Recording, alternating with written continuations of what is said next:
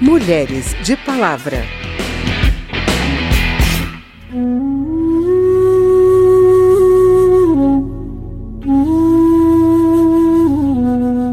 Dados do Fórum Brasileiro de Segurança Pública indicam que em 75% dos casos de estupros registrados no Brasil entre 2017 e 2018, as vítimas conheciam os autores da agressão. Se a violência sexual se torna ainda mais dolorosa ao acontecer dentro de uma relação que deveria ser de amor e de confiança, imagina quando ela é praticada por um líder religioso ou espiritual. Uma punição mais dura para essas situações está em discussão na Câmara e quem traz os detalhes é o repórter André Amaro. Pois é, os casos de crime contra a dignidade sexual no âmbito profissional e religioso são muitos. Quem nunca ouviu falar, por exemplo, do indiano Bilkran Choudhury, que atuava nos Estados Unidos e parou nas páginas policiais acusado de estupro contra alunos. O professor de yoga americano John Friend seguiu o mesmo caminho. Aqui no Brasil, um dos precursores da yoga, Cristóvão de Oliveira, também foi acusado de abuso durante sessões de massagem. No grupo dos religiosos temos, além de João de Deus, Prembaba, acusado de se aproveitar da vulnerabilidade e crença de seguidoras para fazer sexo. O quadro é tão preocupante que a Câmara recebeu pelo menos três projetos, aumentando a pena para esse tipo de crime, alterando o Código Penal.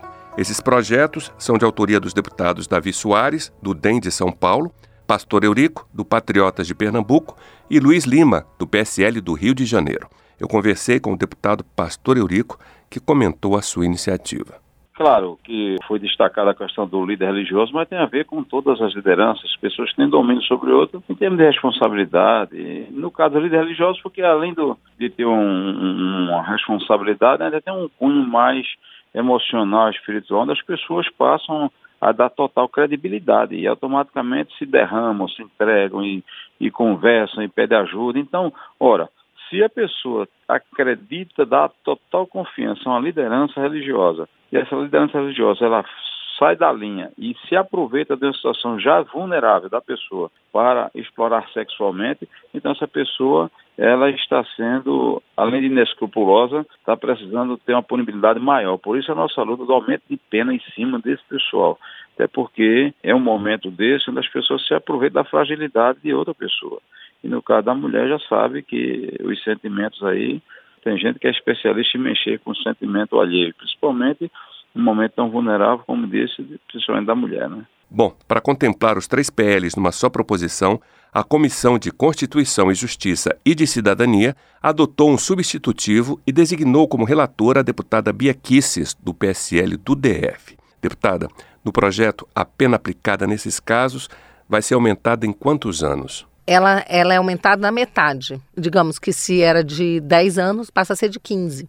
Né? Ela é aumentada na metade da pena. Então há um gravame grande né? Porque o intuito é que realmente as pessoas saibam que estamos de olho, a sociedade está de olho nesse tipo de, é, de comportamento abusivo e que ele tem que ser punido sim, porque normalmente a pessoa que é vítima desse abuso, ela está numa condição de vulnerabilidade perante aquela outra pessoa. Porque esse abusador, ele tem, por exemplo, um ofício, um ministério como médico, ou um pastor, um padre, um guru, um guia espiritual. Tanto que essa lei ficou conhecida como a Lei de João de Deus. A gente acabou de passar por esse evento que chamou a atenção do Brasil inteiro, até do mundo, é, pela crueldade é, dos crimes de abuso sexual é, cometidos pelo João de Deus, que era considerado um guru espiritual eu acho que foi um grande susto para a nação brasileira. Muitas pessoas confiavam, tinha pessoas que vinham até de fora do Brasil para se consultar com ele, pessoas em momentos de dificuldade, de fragilidade, vulnerabilidade. E é, é muito triste quando você vê uma pessoa que tem a função né, de dar apoio, de cuidar, abusar disso para cometer um crime. Então, ficou muito claro para mim que era preciso agravar a pena. O nosso Código Penal, no artigo 226, ele já trata, né, já agrava a pena de quem é, comete um abuso quando contra ascendente, descendente, padrasto, madrasto, tio, irmão, cônjuge, companheiro, tutor, curador, preceptor, né? Então, já havia tudo isso, mas faltava quando era, por exemplo, um médico ou quando era um pastor, um padre, um guia espiritual, né? E agora esse projeto, ele, é, como ele altera o Código Penal, ele foi um projeto de mérito, então agora ele já está pronto para ser votado e a lei depois sancionada pelo presidente. E eu não tenho dúvidas que será aprovado na casa como um todo. Ok, obrigado, deputada. Bom, é isso. Vamos acompanhar agora a votação no plenário e, sendo aprovado, volto aqui para noticiar. Nenhuma a menos. Para, você não vai tirar a alegria de mim. Para, não vai roubar a luz do meu viver. Para. Outra iniciativa em discussão na Câmara para combater a violência contra a mulher é a proposta de emenda à Constituição que torna o crime de estupro imprescritível. Entenda agora com a repórter Ana Del Monte. Para,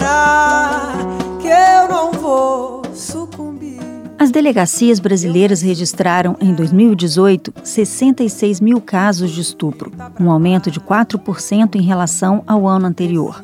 Aproximadamente 80% das vítimas são mulheres e mais da metade tem menos de 13 anos.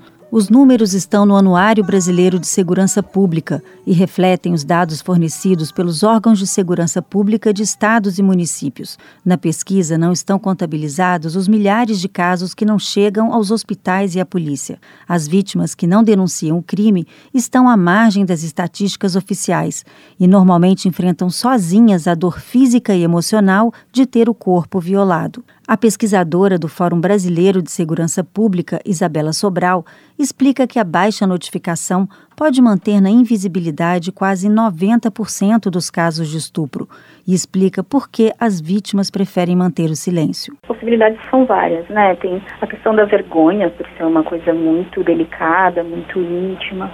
Tem a questão de, às vezes, perceber como um estupro aquilo que aconteceu. Então, é, por exemplo, quando é o próprio companheiro, né, o autor da, da, da agressão. Pode ser pelo medo de revitimização, então a, a mulher vai até a delegacia e pode ser questionada, é, pode ser culpabilizada por aquilo que aconteceu com ela.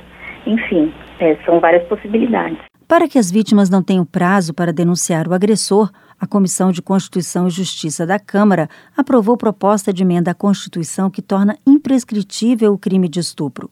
Segundo o relator, deputado Léo Moraes, do POD de Rondônia, a medida assegura o tempo que for necessário para que a mulher, principal vítima do estupro, alcance o equilíbrio emocional para levar o caso às autoridades. Temos 60 mil crimes de estupros que são constatados, materializados e milhares que estão velados justamente pela falta da denúncia, de repente do tempo que não é hábil para a pessoa, muitas vezes a mulher, tirar as amarras, ter um preparo emocional, um equilíbrio suficiente para isso. Conversamos com muitos conselheiros tutelares, psicólogos, assistentes sociais que entendem a necessidade de aprovação desse projeto. O especialista e professor de direito penal Davi Tangerino questiona os efeitos práticos da proposta.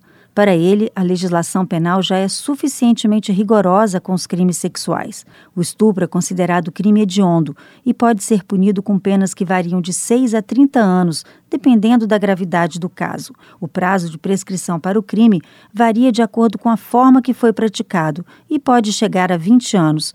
Tangerino lembra que este prazo só começa a ser contado quando a vítima chega aos 18 anos. Para combater o estupro, o especialista aposta em educação e prevenção. Me parece que seria as medidas mais efetivas são de longo prazo, é, em que nós educamos as crianças e nos comportamos com a sociedade, dando recados contrários a essa percepção de que o homem é, é dono da mulher. Tangerino também defende o debate sobre sexualidade nas escolas como uma importante ferramenta de combate ao estupro e a outros abusos praticados contra os mais vulneráveis. Uma das conversas básicas sobre educação sexual na escola é justamente alertar as crianças para comportamentos abusivos, né? Pessoas que mexem nelas, que mexem em órgãos sexuais, que as colocam em situação constrangedora. É muito comum o relato desses educadores sexuais que de depois dessa conversa com as crianças, algumas relatem abuso. E aí é nessa hora que a gente consegue é, investigar e descobrir o abusador. A promotora de justiça do Grupo de Enfrentamento à Violência Doméstica, Fabiana Dalmas,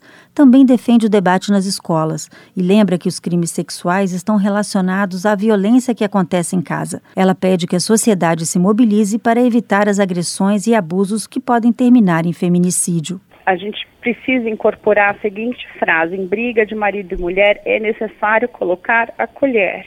A sociedade precisa participar uh, dessa questão, denunciando. Então, não se esqueça e não se omita. Para denunciar casos envolvendo mulheres vítimas da violência doméstica, Disque 180. Abusos sexuais contra crianças e adolescentes, Disque 100. Da Rádio Câmara de Brasília, Ana Del Monte. Só de lembrar do seu perfume, que arrepio, que calafrio. Namoro legal.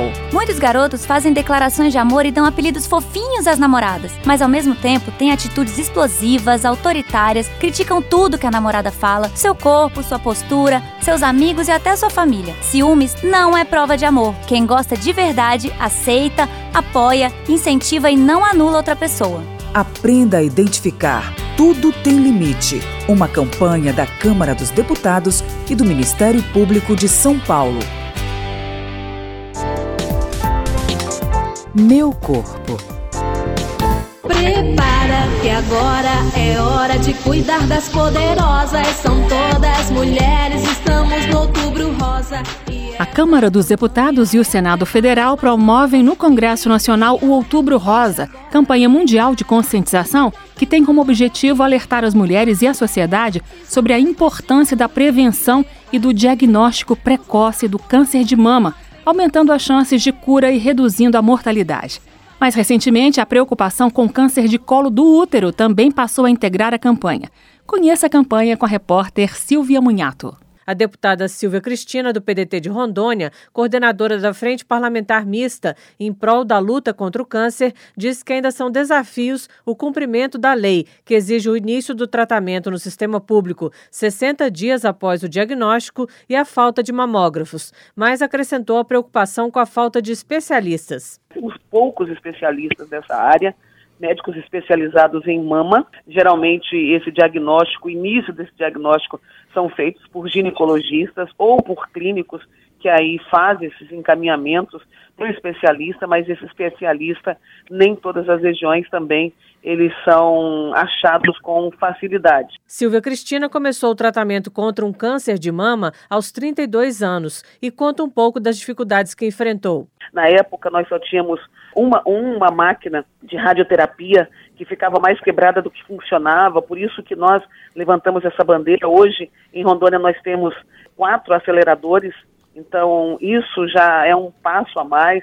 Lutamos para ter uma filial do Hospital de Câncer de Barretos, hoje Hospital de Amor, o qual nós temos já há cinco anos aqui. Então, isso foi muito importante para a gente. Mas também dizer que mesmo que antes, especialmente, era uma sentença de morte, hoje o câncer, graças a Deus, a medicina avançou, as pessoas realmente estão acreditando nisso e eu, como prova viva, garanto, é muito mais importante que nós tenhamos à disposição de fazer os exames, diagnosticar precocemente e ter um resultado positivo, como eu tive, e aí poder viver naturalmente de uma maneira efetiva. O câncer de mama é o tipo mais comum entre as mulheres no mundo e no Brasil, depois do câncer de pele não melanoma. Acima dos 35 anos, sua incidência cresce progressivamente, especialmente após os 50 anos. Cerca de 14 mil mulheres morrem anualmente no país por causa do câncer de mama, mas isso pode ser evitado por meio de exames rotineiros. A Câmara, assim como outros prédios públicos do país, estará iluminada de rosa durante o mês de outubro em alusão à campanha de conscientização sobre o câncer de mama. Da Rádio Câmara de Brasília, Silvia Minhato. Bem, esse foi o Mulheres de Palavra com reportagens de André Amaro, Ana Del Monte e Silvia Munhato. A produção é de Cristiane Baker. E os trabalhos técnicos de Leandro Gregorini, apresentação de Carmen Delpino e edição de Verônica Lima. Se você tem alguma dúvida, mande para a gente. O e-mail é radio@câmara.leg.br e o WhatsApp é o 61 99978 9080. O Mulheres de Palavra é produzido pela Rádio Câmara e transmitido pelas rádios parceiras de todo o Brasil, como a Rádio Câmara Paraty, da cidade de Paraty, no Rio de Janeiro. Você pode conferir todas as edições do programa no site radio.câmara.leg.br e agora no Spotify. Obrigada pela audiência e até o próximo programa. Mulheres de Palavra.